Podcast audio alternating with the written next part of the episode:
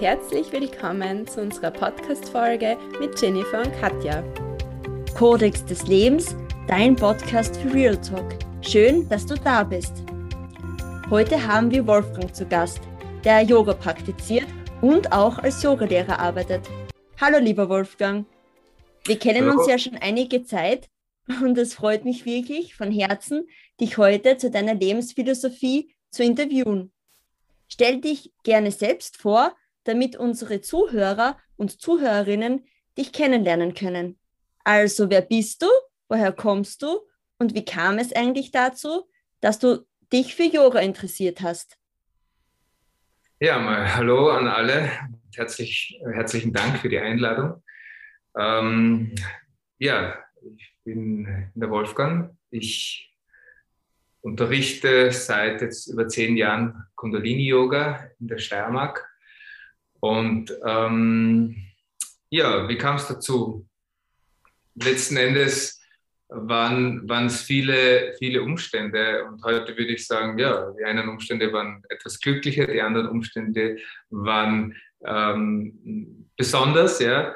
Aber ähm, es war so 2007, 2008, da hat mich meine damalige Lebensgefährtin mit, ähm, mit Yoga in Kontakt gebracht. Ja. Das war der, mein erster Yogakurs war ein, ein Papa-Kind-Yoga-Kurs, den ich mit meiner kleinen Tochter äh, gemacht habe. Ähm, die war damals, ich glaube, zwei, zwei oder drei oder so irgendwas. Ja. Also sie war wirklich ein ganz kleines Putzi. Und äh, sie ist noch nicht einmal im Kindergarten gewesen, kann ich mich erinnern, oder, oder grad und grad äh, dran, äh, drauf äh, gewesen, in den Kindergarten zu kommen. Und ähm, ja, und dann habe ich mich eigentlich immer sehr gut entspannt bei diesen Kinder-Yoga-Einheiten und, und äh, ich habe damals ähm, einen sehr, sehr stressigen Job gehabt ähm, und, äh, und bin regelmäßig eingeschlafen bei den Yogastunden. Ja, also wirklich, äh, die Kleinen, die Kinder haben dann gespielt und ich habe irgendwo geknutzt und geschlafen und, und habe mir gedacht, okay, ähm, ähm, ja, wenn das so entspannend ist, dann probiere ich das auch einmal ohne, ohne meine Tochter und habe dann relativ rasch darauf mich einmal zum normalen Yogakurs angemeldet. Das war dann ganz klassisches Hatha-Yoga äh, und ähm, ja, hat mir super gefallen. Ich habe mir zu diesem Zeitpunkt überhaupt nicht vorstellen können, dass ich selber mal Yogalehrer werde, weil mir das immer viel zu kompliziert war, dieses, dieses Ansagen der Übungen und, ähm, und, und selber eigentlich nicht mitmachen können, sondern immer schauen, äh, was, was in der Runde passiert. Ähm, wo ich mir gedacht habe, okay, als Yogalehrer hast du es eigentlich nicht so, nicht so cool. Ja? Du musst die ganze Zeit quatschen und kannst dann nicht einmal selber Yoga machen. Gell? Und das war für mich überhaupt kein Thema am Anfang. Allerdings bin ich dann nach, nach ein paar Monaten oder nach einem halben Jahr circa mal in eine Kundalini-Yoga-Einheit gerutscht. Ich weiß jetzt gar nicht mehr genau, wie, wie, es genau dazu gekommen ist. Aber das hat mich dann schon, ähm, das hat mich sehr diese eine Stunde hat mich ziemlich geprägt. Ähm, da sind einige Dinge passiert, ähm, auch sehr viele Emotionen ja, sind, sind entstanden. Und das hat mich total verwundert und, und eigentlich auch beeindruckt, äh, wie sowas passieren kann ja, in, einer, in einer einzigen 90-Minuten-Einheit, dass, dass, dass man durch so eine äh, Achterbahn der Gefühle äh, laufen kann. Ja? Weil für mich war Yoga bis zu dem Zeitpunkt etwas, was mich körperlich bearbeitet. Ja? Aber das, ist auf eine, das hat mich auf einer sehr, sehr emotionalen Ebene getroffen. Und ähm, ich habe dann eigentlich sofort am Abend dann geschaut, was ist das Kundalini-Yoga, was sind da die Unterschiede und, ähm, und was, was, ja, wer sind da die, die Akteure sozusagen und, ähm, und dann habe ich eigentlich innerhalb von wenigen Wochen beschlossen, dass ich diese Ausbildung machen möchte. Und beim, bei der nächsten möglichen Gelegenheit, das war dann 2011 äh, der Fall, habe ich auch die Ausbildung begonnen, die Stufe 1 und dann gleich 2012 und 2013 im Anschluss Stufe 2. Ähm, das, das sind so Ausbildungen, die, die hauptsächlich in Frankreich dann stattgefunden haben. Ja. immer so modulweise aufgebaut. Ja, also was mich da interessieren wird, ähm, also das Kundalini-Yoga, also was beinhaltet das Kundalini-Yoga da genau oder was ist da der Unterschied zwischen den anderen Yoga-Arten? Ja, ähm, es gibt sehr viele Yoga-Stile. Ja. Ähm, das ganz klassische Yoga ist das Hatha-Yoga. Das ist oft dieser, dieser Yoga-Zugang, den wir, wenn wir mit Yoga beginnen, auch zuerst finden. Und Hatha Yoga ist ein, ein Yoga-Stil, der sehr auf, äh, auf Dehnung des Körpers fokussiert ist, wo auch Meditation ähm, eine Rolle spielt. Aber der Fokus liegt auf den Asanas, äh, so wie ich das wahrgenommen habe. Und beim Kundalini-Yoga äh, sind die Übungen, äh, die, die Yoga-Serien, die man machen, die man, die man im Kundalini-Yoga macht, sind sind sozusagen sehr abgeschlossene Module, Yoga-Sets. Und jedes Yoga-Set hat eine sehr spezifische Wirkung. Ja. Im Kundalini-Yoga äh, reden wir dann von Kriyas. Ja. Eine Kriya ist eine, ist eine Abfolge von, von bestimmten Asanas. Und sehr häufig im, im Kundalini-Yoga sind die Übungen, werden die Übungen auch sehr dynamisch gemacht. Also man ist nicht statisch in einer Position, zum Beispiel in der Cobra-Position, das ist eine klassische Position. Man liegt am Bauch, Hände unter die Schultern, stemmt sich dann hoch, kommt in die Schlange oder in die Cobra-Position und das Becken bleibt am Boden und der Rücken wird hochgewölbt. Man versucht, den Kopf in den Nacken zu legen und sozusagen auf die Decke zu schauen. Ja. Das ist eine klassische Position aus dem Hatha-Yoga, die gibt es im Kundalini-Yoga auch. Aber wir haben im Kundalini-Yoga auch dann Sets, wo wir diese, wo wir zwei Übungen miteinander verbinden, wo wir zum Beispiel von der, von der Cobra-Position in die Dreieck-Position wechseln. Ja. Das heißt, du bist hier in der Cobra-Position und gehst dann in die Dreieck-Position, wo die Hände am, Boden, die Füße am Boden und sozusagen der Hintern geht nach oben. Ja. Ähm, und du wechselst ständig und du wechselst vier, fünf Minuten ja, oder oft drei Minuten. Ähm, manche, manche Übungen dauern auch wesentlich länger, also elf Minuten, 31 Minuten. Oft, äh, es gibt auch Sets, wo du zweieinhalb Stunden eine Übung machst, ja, ähm, wo und, und durch, die, durch die Übungsdauer und durch die Länge der einzelnen Übungen passiert etwas, dass ich, ähm, ich würde es jetzt als ins Fließen kommen der Energien, äh, das Prana kommt sehr, sehr intensiv ins Fließen. Ja? Und das macht vielleicht ein bisschen den Unterschied zum Hatha-Yoga, so wie ich es kennengelernt habe. Beim Hatha-Yoga bist du in einer Position 20, 30 Sekunden. Ja?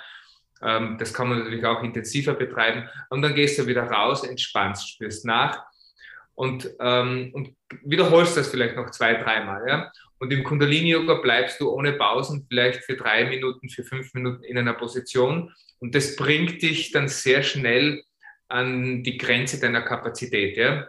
Äh, und zwar physisch und auch psychisch, ja? weil, äh, weil du dann irgendwann, äh, wenn, wenn, du, wenn eine Position jetzt anstrengend ist und wenn du die halten, wenn du die dann haltest, vier Minuten, drei Minuten, fünf Minuten, dann, ähm, dann beginnt der ganze Körper zu, zu zittern, zu rebellieren. Der Nervensystem beginnt äh, sich zu melden. Ja?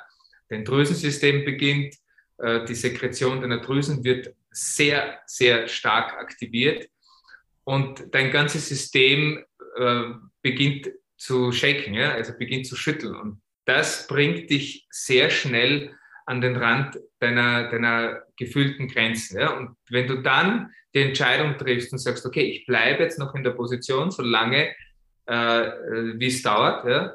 und manch, in den meisten Fällen weiß man es, okay, das werden circa drei Minuten sein. Und wenn es länger ist, dann ist es oft so, dass der Lehrer das auch sagt, okay, das sind jetzt elf Minuten und wir bleiben jetzt elf Minuten in der Position. Das heißt, du kannst dich ein bisschen darauf einstellen, ja, wie lange eine Übung dauert. Aber diese, diese Energien, die da beginnen zu fließen, ja, das ist, für mich war das viel intensiver als beim klassischen Hatha-Yoga. Ja, und das, hat, das war auch das, was mich so beeindruckt hat am Anfang. Ja. Äh, Im Kundalini-Yoga wird auch sehr viel gesungen. Ja. Wir, wir verwenden die Mantren ähm, aus, aus, der, aus, aus, dem, aus der Tradition des Sikhismus. Ja. Ähm, das heißt, die Sprache, die dort gesprochen wird, ist Gumuki. Ähm, und ähm, und im, im Hatha-Yoga ist die Sprache Sanskrit. Ja? Also die beiden Sprachen sind sehr ähnlich. ähm, mir hat einmal ein, ein, ein Sikh jetzt äh, gesagt, das ist so ähnlich, wenn du Gurmukhi sprichst, ist es so ähnlich wie, das ist wie eine Dialektsprache von, vom, vom Sanskrit. Also ich, ich stelle es mir in meiner Laienhaftigkeit vor, das ist wie Steirisch und wie Hochdeutsch. So der Dialekt und das andere ist die, die Hochsprache. Und, ähm, und sie, sind, äh, sie sind sehr, sehr ähnlich, die, die, die, die, die Sprachen. Ja. Ähm, ja, und, und jede Serie, jedes Yoga-Set, jede Kriya im Kundalini-Yoga hat sozusagen diese, die, die, die Einzelwirkungen der einzelnen Übungen, der einzelnen Asanas und dann noch diese Summenwirkung, ja? also die, die Gesamtsumme äh, der einzelnen Übungen und die, das, die, diese Gesamtwirkung äh, und dieser Gesamteffekt, den eine Kriya hervorruft, ist viel mehr als nur die Summe der einzelnen Übungen. Ja? Ähm, du musst dir das so vorstellen. Mit der ersten Übung baust du eine gewisse Energie im Körper auf und du verwendest diese Energie. Ja, und nach der ersten Übung gibt es eine kurze Pause. Und die Pause, die muss, äh, das ist die Kunst des Lehrers, die Pause so lange zu halten, dass die Energie nicht ganz am Boden ist, ja, dass die Energie nicht verschwindet, sondern dass die Energie noch im Raum ist und bei den Leuten ist. Und diese, dieses Energiepotenzial, das du dann von der ersten Übung bekommst, nimmst du in die zweite Übung mit und so äh, schaukelst du dich hoch bis zum Schluss. Ja? Und, ähm, und am Ende hast du dann sozusagen diese Gesamtwirkung, die diese Kriya bei dir erzeugt.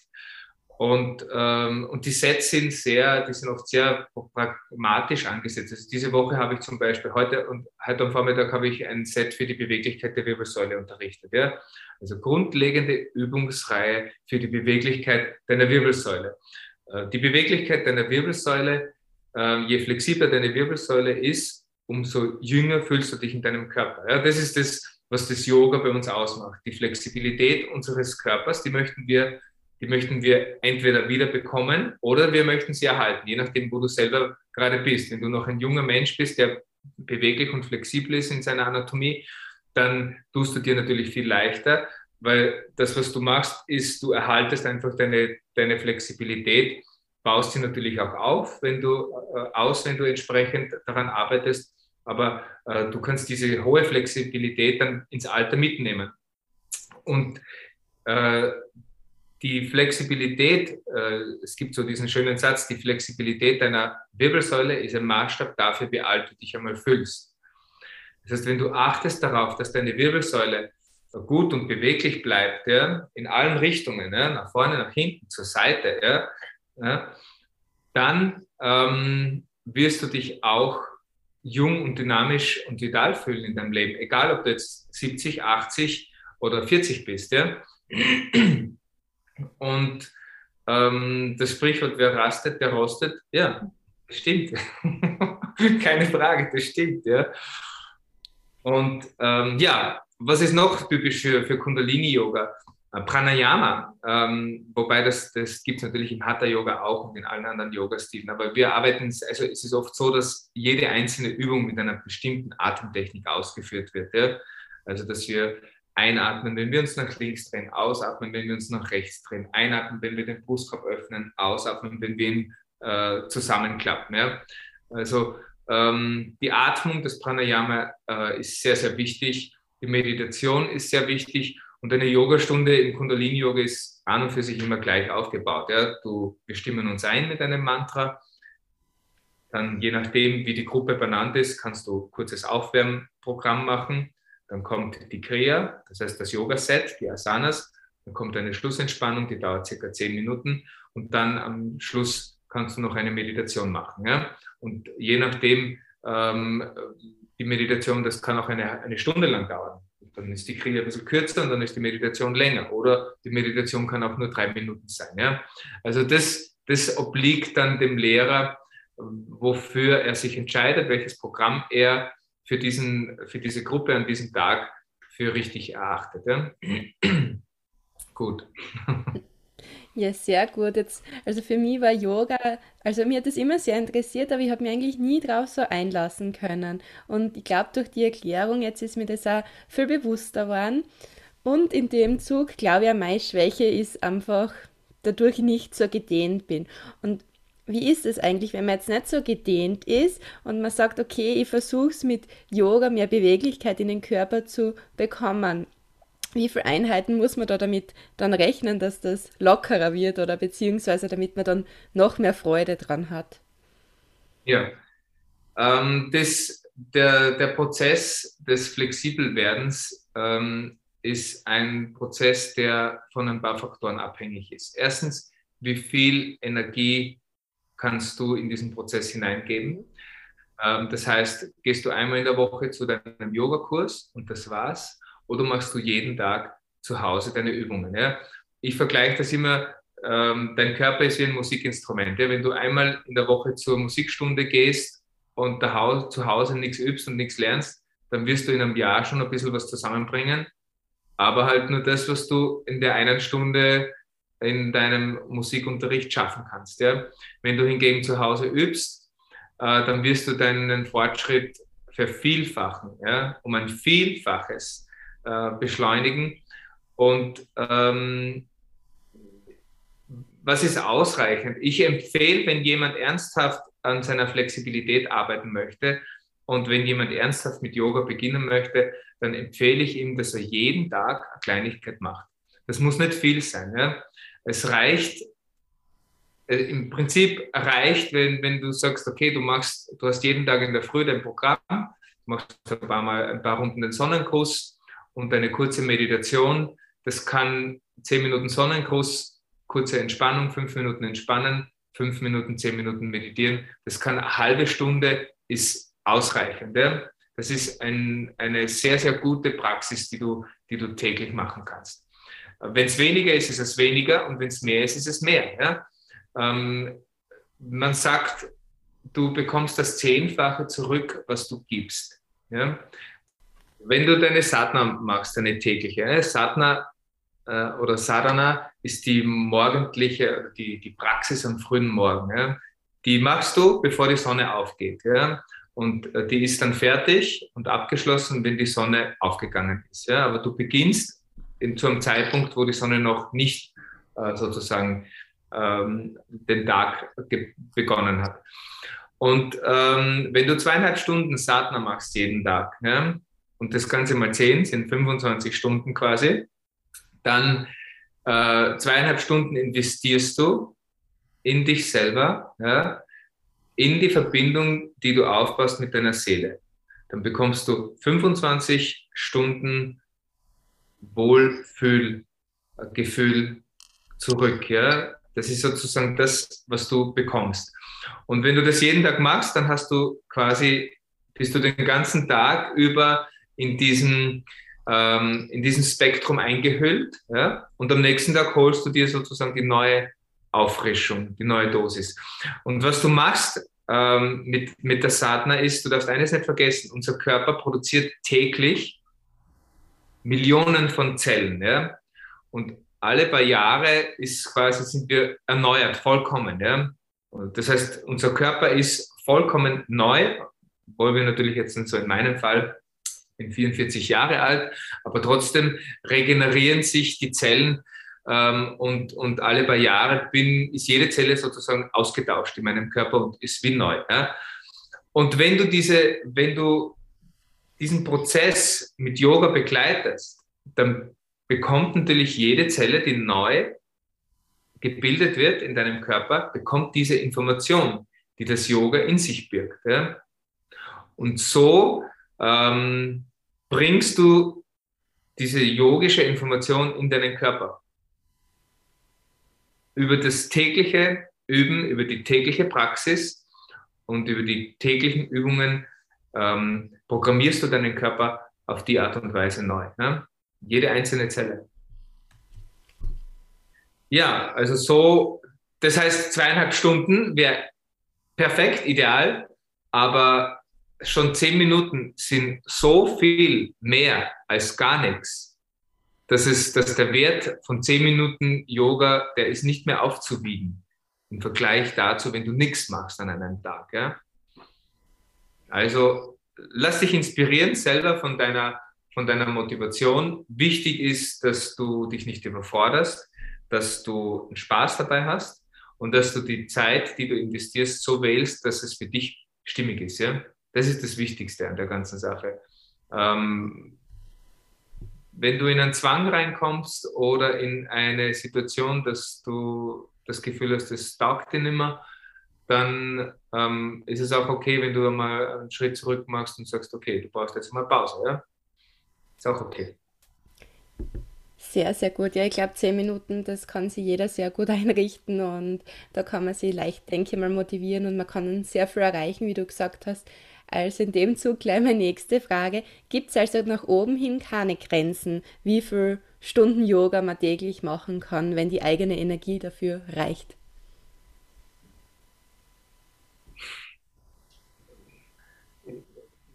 Also grundsätzlich äh,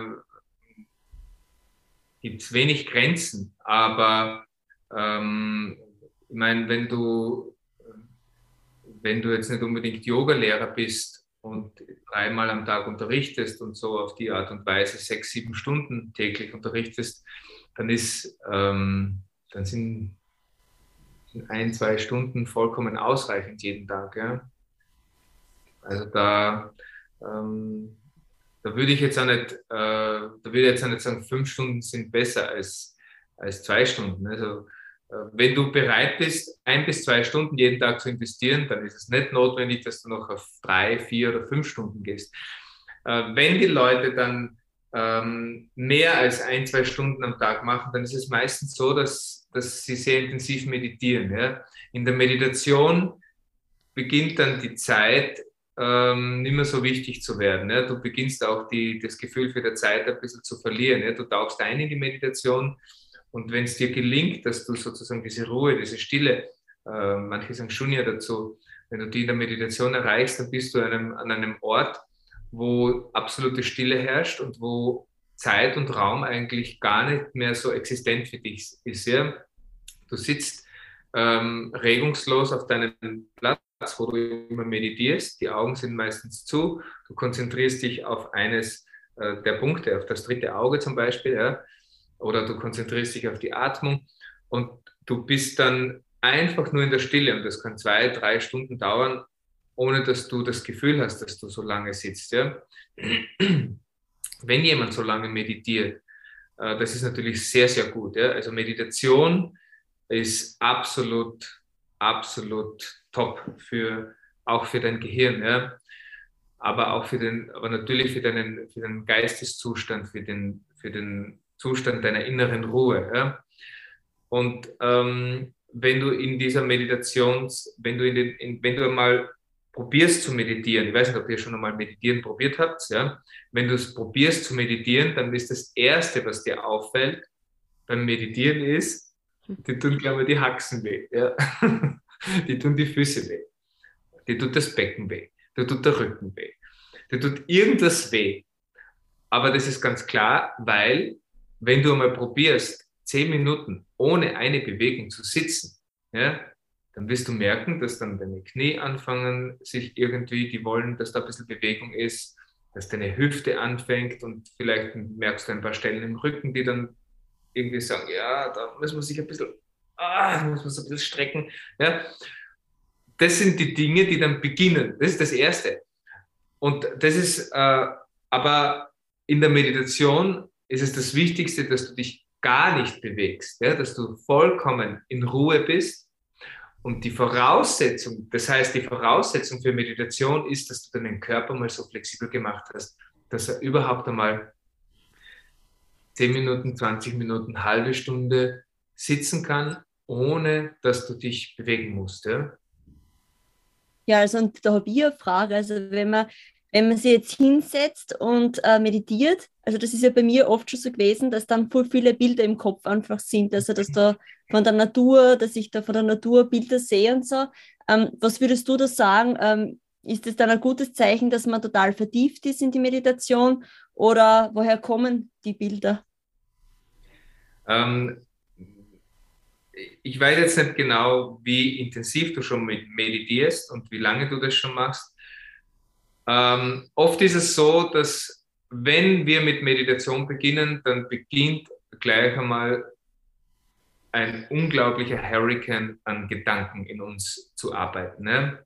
Das ist normal der Beginn von Meditation. Ne? Dass, dass sämtliche Gedanken, die sowieso immer da sind, aber äh, unsere Aufmerksamkeit ist so zerstreut, dass wir nicht den Fokus darauf haben. Aber dann in der Meditation haben wir den Fokus auf, unseren, auf unsere Gedanken. Ja? Das ist einmal der, der Beginn äh, von, von Meditation.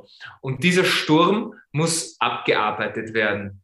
Und das, da wird es dann immer, je länger du meditierst, je mehr Praxis du hast, umso stiller und umso stiller und umso stiller wird's und umso mehr schaffst du einen Gedanken, der dir jetzt dann klar wird, dass er da ist, ihn einfach weiterzuschicken, ohne dass du den Gedanken verfolgst, ohne dass du an den Gedanken anhaftest. Äh, wenn viele Bilder von der Natur sind in dir, ähm, ich würde das jetzt dann als, als grundsätzlich als, als etwas sehr Schönes sehen, ja, wenn du so in die Meditation einsteigst. Ähm, es könnte natürlich auch eine Strategie deines Geistes sein, der dich, ähm, der dich jetzt einmal sozusagen, das ist wie so, unser Geist ist wie, wie, wie jemand, wir sind, der uns einen, einen Knochen, der den Hund einen Knochen hingibt, ja. Wir nehmen den Knochen, wenn, das, wenn, wenn schöne Bilder das sind, wo wir anhaften, ja, dann nehmen wir das. Ah, die schönen Bilder, ja, schön, und ich meditiere so schön auf die schönen Bilder, ja. Die Meditation sollte eigentlich absolute Stille sein und, ähm, und im besten Fall Zero Picture, ja. Du kannst das so, man kann das so üben, indem man die Hände vor das Gesicht gibt. Ja. Und man macht das, man macht den, man macht die Augen so dicht, also, also man macht das Gesicht mit den Händen so dicht, dass wenn man die Augen öffnet, dass es vollkommen schwarz bleibt. Ja? Und dann konzentrierst du dich auf dieses Schwarz. Das ist nicht viel. Ja? Aber du konzentrierst dich auf dieses Schwarz und du versuchst, dieses Schwarz so gut zu sehen, wie du nur irgendwie sehen kannst. Ja? Wenn du das bei einem, wenn du das am Abend machst, während es sowieso finster im Raum ist, ja, dann hast du quasi eh schwarz auf schwarz, dann hast du nur das, die Schwärze, auf die du dich konzentrieren kannst. Und das ist schon eine gute Möglichkeit, um, um, mit der, um, um äh, von den Bildern wegzukommen. Ja?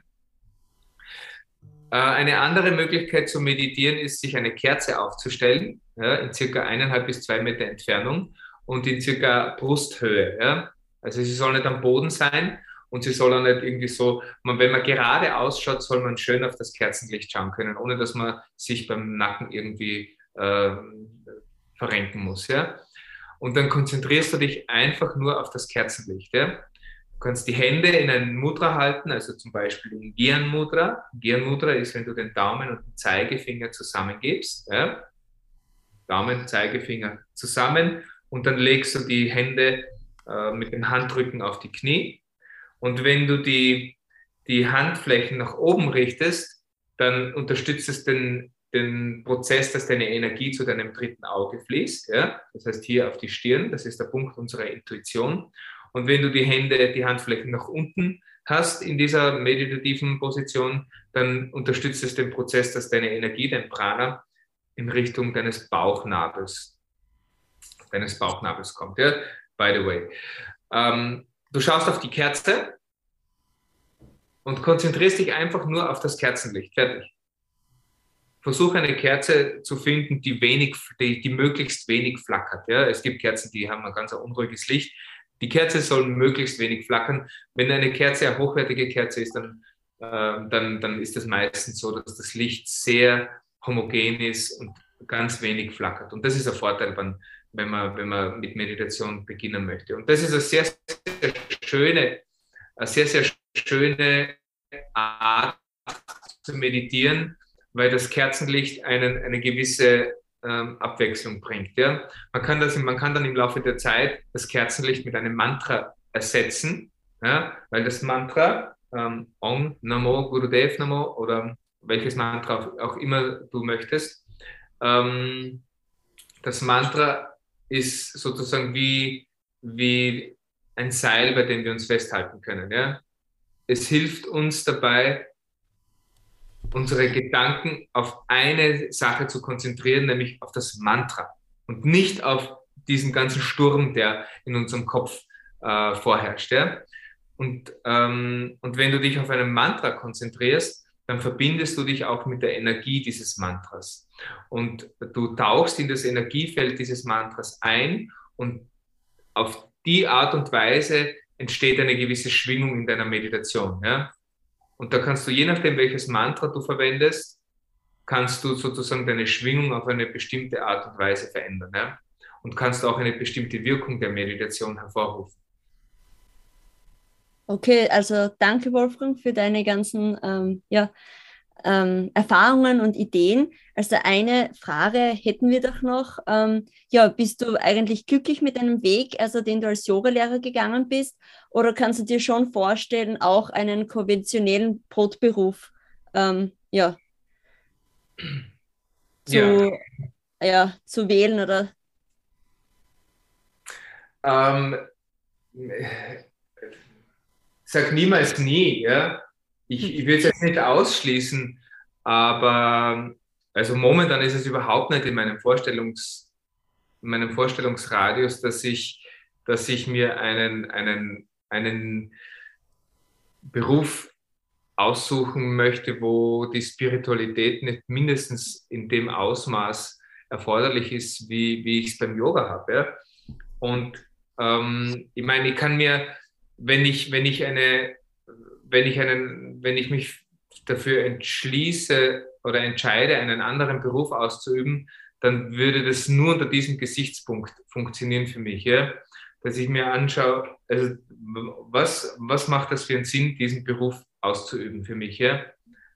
Wie würde sich, äh, wie würde ich mich weiterentwickeln, wie würde sich mein Bewusstsein dadurch weiterentwickeln können, wenn ich diesen Beruf jetzt mache? machen würde. Ja. Ähm, das wäre, ich glaube nicht, dass das, dass das eine Geldfrage wäre bei mir jetzt jemals wieder. Also ich hoffe nicht, dass sie jemals in die Situation kommt, dass es, dass es ums Geld geht. Ja.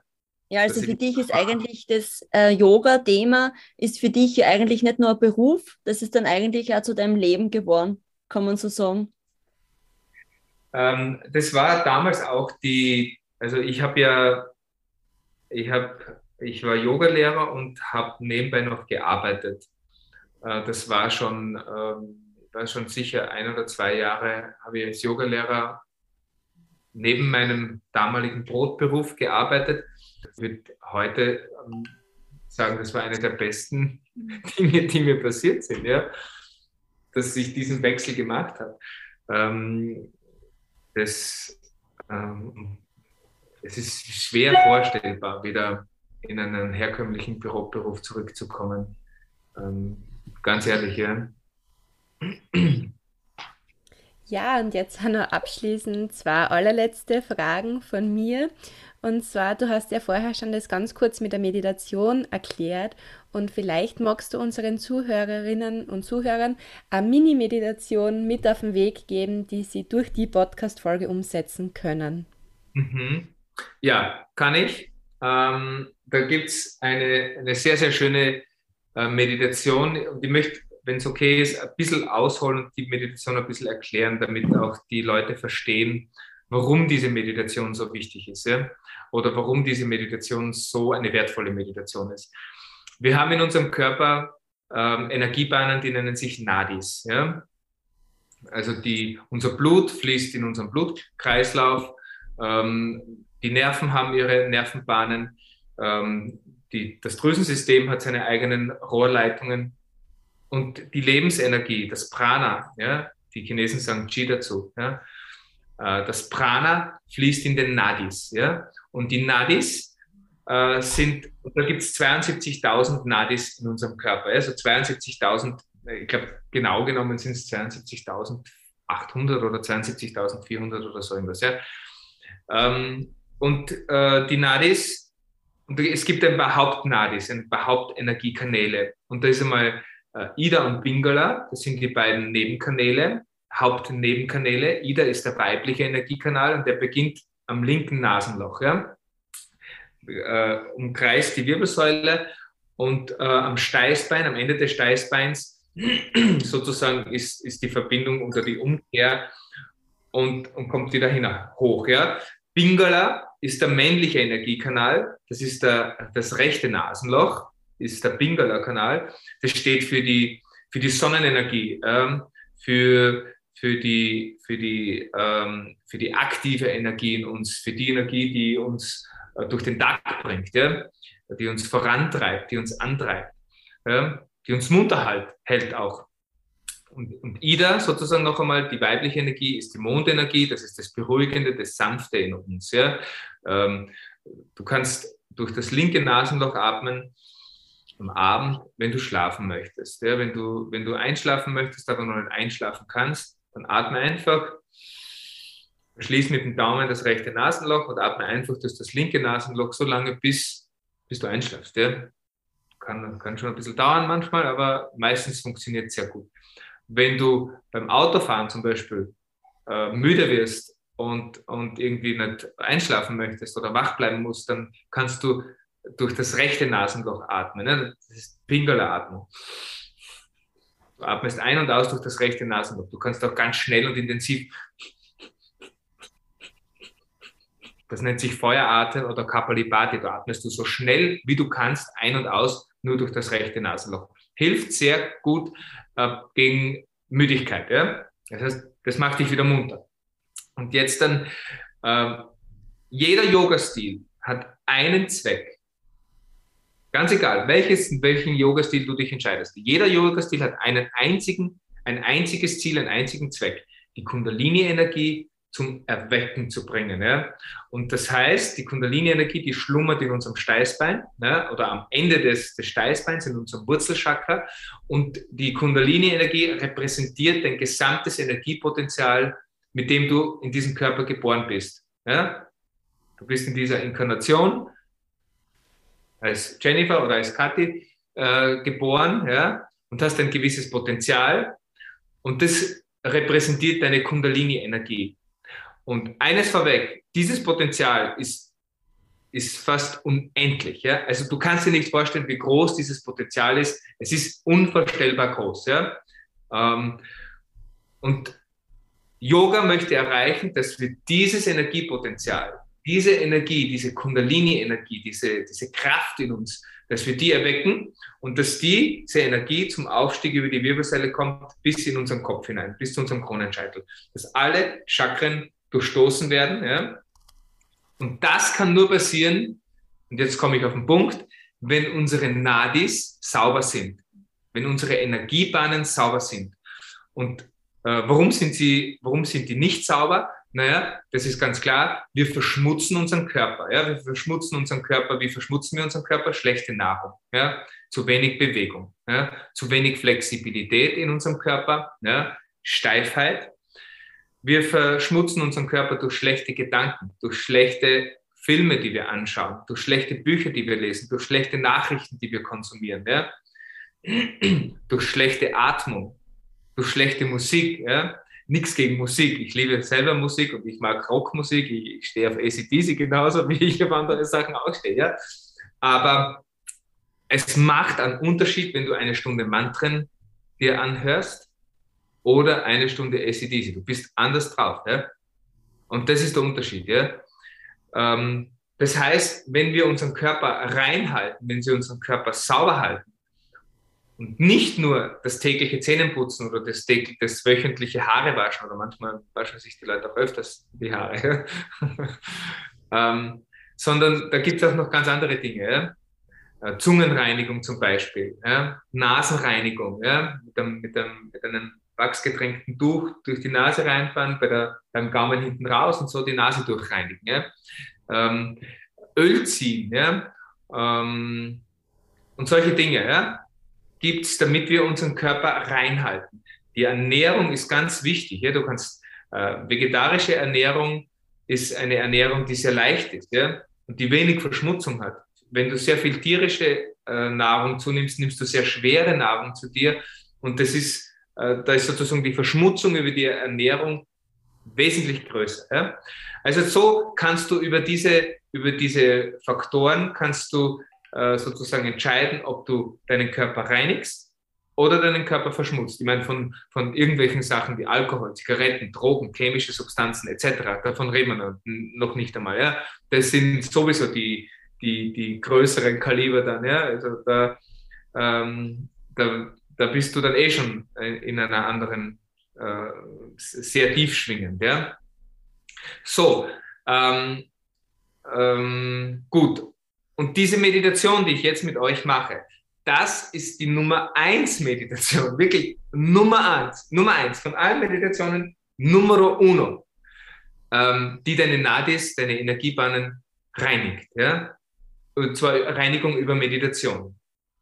Und die funktioniert so. Ja? Du nimmst deinen Daumen und haltest das rechte Nasenloch zu und atmest durch das linke Nasenloch ein.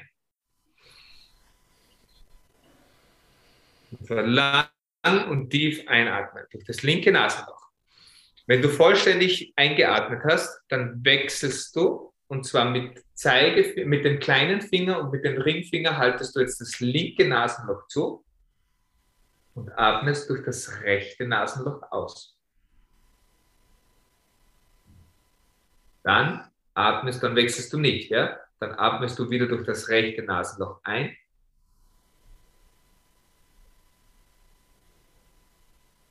vollständig einatmen und jetzt kommt wieder der Wechsel. Du haltest jetzt mit dem Daumen das rechte Nasenloch zu und atmest durch das linke Nasenloch wieder aus. Dann wieder das linke Nasenloch zumachen.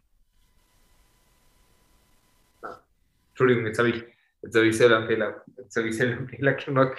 Also, äh, dann atmest du durch das linke Nasenloch wieder ein. Ja? So wollte ich sagen. Ja? Die Regel ist, immer nach dem Einatmen wird gewechselt. Ja? Nach dem Ausatmen atmest du wieder durch das gleiche Nasenloch ein, wie du ausgeatmet hast. Wenn du eingeatmet hast, dann wechselst du das Nasenloch und atmest auf, das, auf dem anderen Nasenloch aus. Ja? Und das können wir jetzt dann für zwei, drei sollen wir es jetzt einmal durchprobieren oder äh, reicht es, wenn ich das, wenn ich das so jetzt angesagt habe? Ne? Also Wie, ich glaube, ich glaube, das kann man sich gut vorstellen und ähm, die Zuhörer, Zuhörerinnen können das einfach selbst dann zu Hause ausprobieren. Ähm, wir sind eh schon am Ende. Wir wollten dich noch fragen, ähm, ja, welche positiven Gedanken kannst du den Zuhörerinnen oder Zuhörern noch mitgeben? Oder hast du vielleicht sogar ein Lebensmotto, das dir hilft, ähm, ja, ähm, ja, also positiv äh, in die Zukunft zu blicken. Ja, ähm, die, das Maß unseres Bewusstseins ja, entscheidet darüber, wie wir die Welt sehen. Und wenn wir, wenn wir uns, wenn wir, wenn wir ängstlich und im Zweifel sind, dann begeben wir uns in diese Angst- und Zweifelenergie. Ja? Wenn wir versuchen, in der Liebe zu bleiben und in der Dankbarkeit zu bleiben, dann, ähm, dann ist das die Energie, die dominante Energie, die in uns schwingt. Ja? Und wir ziehen das an, was wir ausstrahlen. Das heißt, wenn wir, wenn wir versuchen, liebevoll, mit Mitgefühl und mit Bedacht unseren Tag zu genießen, ja, nicht schlecht über andere zu reden, nicht schlecht über sich selbst zu reden, nicht schlecht über andere zu denken und nicht schlecht über sich selbst zu denken, nicht schlecht zuhören, äh, nicht zuhören, wenn schlecht über andere Menschen geredet wird oder über einen selber, ja. Das sind so ein paar Grunddinge, die einen schon ziemlich, ähm, die einen ziemlich weiterbringen können, ja. Und was mir immer, was mir immer geholfen hat, ist, wenn ich mir überlegt habe, was denkt sich jetzt gerade meine Seele? Ja? Wir machen uns so viel Gedanken, was denken jetzt die anderen gerade? Ähm, schaue ich eh cool aus? Sind meine Klamotten cool? Passt meine Frisur? Ähm, finden mich die anderen lässig? Finden mich die anderen super? Frag dich einmal, wenn du etwas machst, egal was du machst, frag dich einmal, was denkt jetzt deine Seele? Gerade über dich, wenn sie dich jetzt so sehen würde. Man, sie sieht dich ja eh, ja? sie ist ja mittendrin und dabei. Aber was denkt sie sich von dir? Ist sie stolz auf dich? Oder denkt sie sich, den Scheiß hättest du eigentlich nicht machen müssen? Darf man das sagen? Entschuldigung. Das darf man auf alle Fälle so sagen. ähm, ja, also das, das sind so Dinge. Und ich versuche, wann immer es mir schlecht geht in meinem Leben, und also äh, ich bin kein Mensch, der die ganze Zeit auf der Wolke 7 daher schwimmt. Ja? Äh,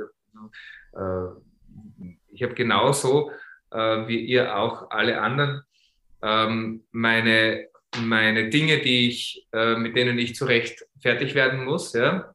Manchmal sind die, sind die Kaliber, die einen das Leben vor die Füße wirft, ja, ganz schön heavy und man hat das Gefühl, boah, das schaffe ich nicht. Ja. Aber es gibt eine Grundregel, äh, egal wie schwer das Leben es mit dir meint. Ja. Es ist jedes, jedes Problem oder jede Sache, die du, die du in deinem Leben bekommst, die du schaffen sollst oder schaffen kannst, ist auch zu schaffen. Ja. Du bekommst keine Aufgabe, die du nicht schaffen kannst. Das heißt, alles, was du bekommst, ist auch für dich schaffbar. Das ist eine, ein Grundgesetz. Ja? Du wirst niemals eine Aufgabe bekommen, der du nicht gewachsen bist. Wenn du, wenn du das Gefühl hast, dass du nur leichte Sachen hast, naja, hast du nur leichte Sachen. Aber ähm, je schwieriger die Sachen für dich werden, umso, froh kann, umso mehr kannst du froh sein. Ähm, jemand hat einmal gesagt, wenn alles cool ist im Leben, also wenn du ein Mann bist und du hast eine wunderhübsche Frau, ein super Haus, super Auto, du hast alles, was du dir wünschst, super Job, dann bist du echt, dann steckst du bis zum Hals in der Kacke. Ja. wenn alles echt wirklich nur mehr noch ja, so ist, dass du sagst, du willst nur davonlaufen. Alles geht, ähm, alles ist, äh, alles geht zum Teufel, alles ist irgendwie zum Vergessen, nichts ist so, wie du es dir vorstellst. Und wenn du richtig fett in der Krise bist, ja, dann bist du der glücklichste Mensch, den du dir vorstellen kannst. Ja.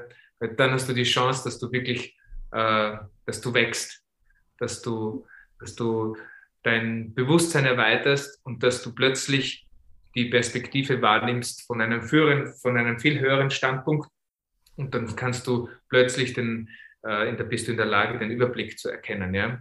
Und das sind die Dinge, die dich weiterbringen im Leben. Ja? Je stärker, je tiefer, je heftiger die Krisen sind, umso mehr ist das Potenzial vorhanden, dass du in einem Wachstumsprozess gerade bist. Ja. Das war wirklich echt jetzt ein sehr, sehr schöner ähm, Abschluss, der sehr viel Mehrwert geboten hat. Und darum möchten wir auch dir jetzt noch ein paar ganz schnelle Entweder-Oder-Fragen stellen und sind schon sehr gespannt, was da deine Antworten drauf sind. Mhm. Und zwar, bist du ein Realist oder eher ein Träumer? Ein verträumter Realist. ja, sehr schön. Buch oder Film? Buch oder Film? Genau. Ah, ich liebe Filme. Aber sie müssen gut sein. Aber ich, ich lese auch gern. Aber jetzt in dem Fall würde ich sagen, heute würde ich sagen Film. Sehr schön. Berge oder das Meer? Berg. Die Steirer. Sommer oder Winter? Sommer. Weihnachten oder Geburtstag? Weihnachten. Und das letzte, vegetarisch oder vegan oder gar nichts von beiden? Ja, vegan ist nicht notwendig für mich, merke ich. Der, der vegetarisch ist okay. Sehr schön. Also wir beide, die Jenny und ich, möchten uns jetzt wirklich bei dir bedanken für diese ähm, sehr tolle Podcast-Folge mit sehr viel Mehrwert. Ein großes Dankeschön wirklich. Ähm, deshalb sind wir jetzt am Ende und auch von unserer Seite würden wir uns freuen, wenn ihr als Zuhörer auch auf unserer Instagram-Seite vorbeischauen würdet. Podcast Under Dein Kodex Leben. Wir können uns dort gerne bei unserem neuen Post über Yoga und Co. austauschen und sagen somit Danke fürs Zuhören.